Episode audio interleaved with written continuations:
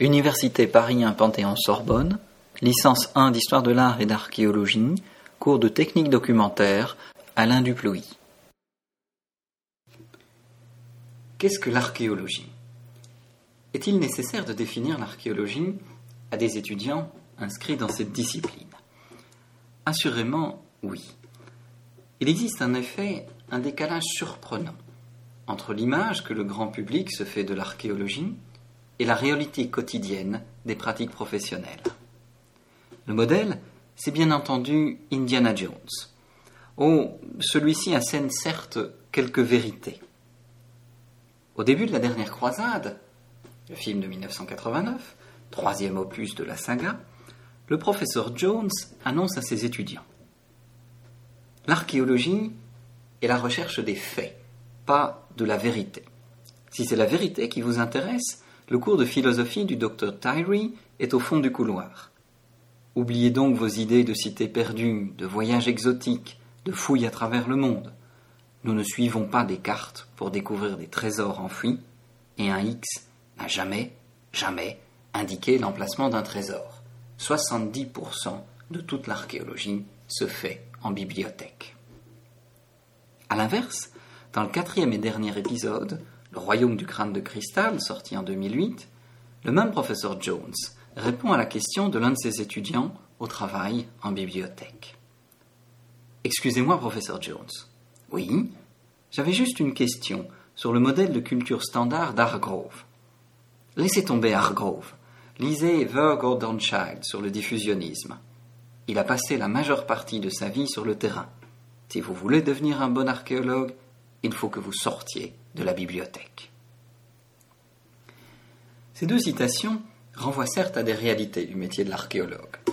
70% de l'archéologie se fait en bibliothèque, et les écrits de Gordon Child sur le diffusionnisme sont assurément parmi de bonnes lectures. Autant d'ailleurs que pour devenir un bon archéologue, il faut aussi sortir de sa bibliothèque. Cela représente donc assez bien ce que l'on attend d'étudiants en archéologie.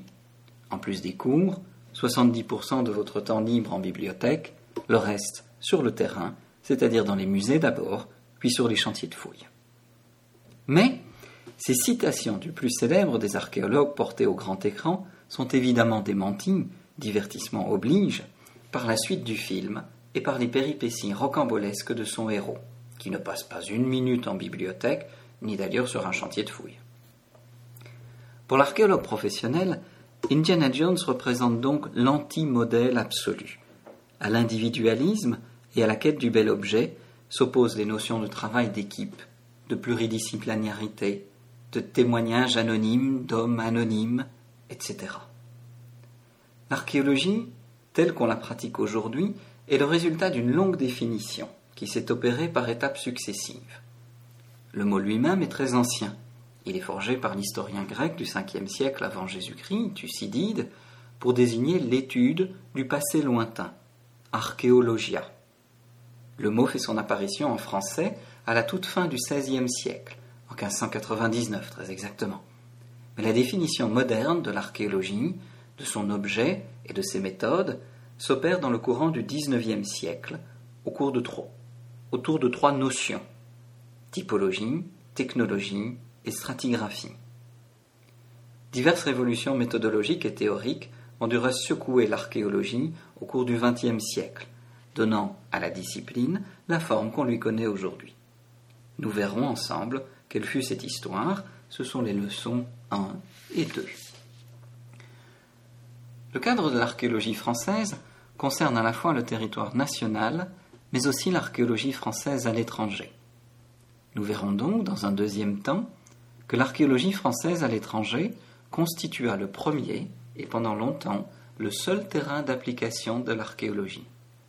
C'est là l'objectif de la leçon 3. Avec le cours 4, nous verrons que la reconnaissance et l'institutionnalisation de l'archéologie métropolitaine sont en fait des évolutions très récentes dans la pratique globale. Ainsi, l'école française d'archéologie d'Athènes est fondée en 1846 et fédère depuis lors les travaux des archéologues français en Grèce.